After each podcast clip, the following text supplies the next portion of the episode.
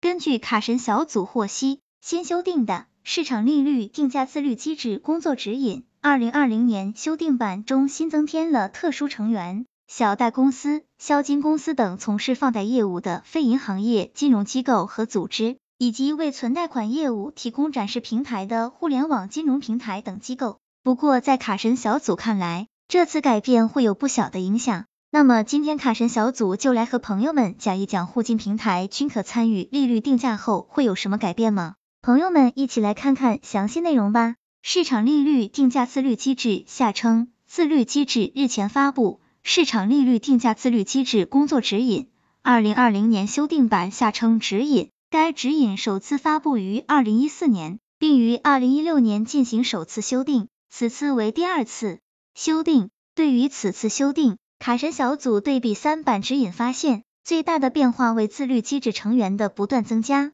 两千零一十四版成员包括基础成员、核心成员；二零一六版成员包括核心成员、基础成员和观察成员；二零二零版成员包括核心成员、基础成员、观察成员和特殊成员。指引显示，特殊成员是指小额贷款公司。消费金融公司等从事放贷业务的非银行业金融机构和组织，以及为存贷款业务提供展示平台的互联网金融平台等机构。小贷公司、销金公司作为纳入特殊成员自律机制成员，主要是近年来国内小额贷款公司、消费金融公司等非银金融业务发展迅速，成为国内金融活动重要组成部分。无论从国内市场正常竞争秩序、利率定价自律协调。还是深化国内利率市场化改革，都难以忽视非银金融机构的影响。而对于为存贷款业务提供展示平台的互联网金融平台等机构被纳入，卡神小组认为，这与二零二零年以来监管部门治理银行在互联网平台不规范的存贷款产品业务有关。二零二零年以来，监管部门不断加强互联网平台存贷款等业务的监管。二零二零年七月。为引导商业银行合规审慎开展互联网贷款业务，银保监会印发《商业银行互联网贷款管理暂行办法》。年底，银保监会会同央行研究起草了关于规范商业银行通过互联网开展个人存款业务的规范性文件。对于互联网贷款，银保监会及时督促指导商业银行对照相关要求，加强整改落实。目前已在合作机构管理机制建设。提升风险管理独立性等方面取得一定成效。对于互联网平台存款，不论是线下存款还是线上存款，商业银行都应严格执行《商业银行法》《储蓄管理条例》等法律法规和相关监管规定，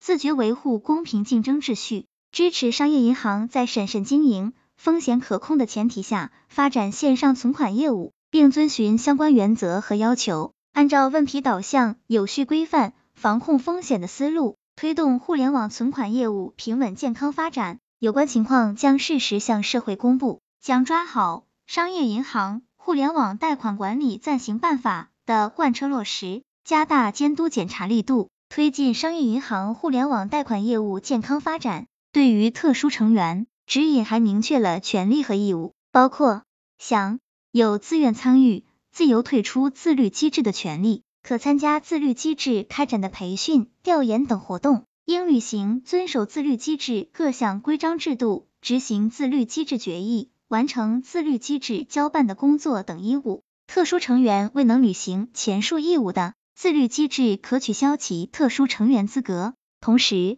据金融机构合格审慎评估实施办法（二零二零年修订版），自律机制成员均可参与。自律机制组织开展的培训、调研等有关活动，以及享有央行及自律机制规定的其他权利。央行及其分支机构、自律机制秘书处对自律机制成员的公司治理、经营状况、定价机制和定价行为等情况进行监测。若发现有明显不符合合格审慎评估标准的情况，经自律机制秘书处核实，由自律机制工作会议审议通过，并向央行备案后。取消其自律机制成员资格。卡神小组总结，在最后，根据卡神小组据悉，二零二零版指引于二零二零年十二月九日召开的自律机制年度工作会议上审议通过。二零二零年利率市场化改革取得关键进展，利率自律机制发挥了重要作用。指引规定，自律机制在符合国家有关利率管理规定的前提下，对市场主体自主确定的货币市场、信贷市场等金融市场的利率进行自律管理，维护市场正当竞争秩序，促进市场规范健康发展。不过，在最后的最后，卡神小组认为，随着互联网贷款的紧缩，个人用户在未来要贷款成功，或许会变得更加不容易。希望这个资料对朋友们有所帮助。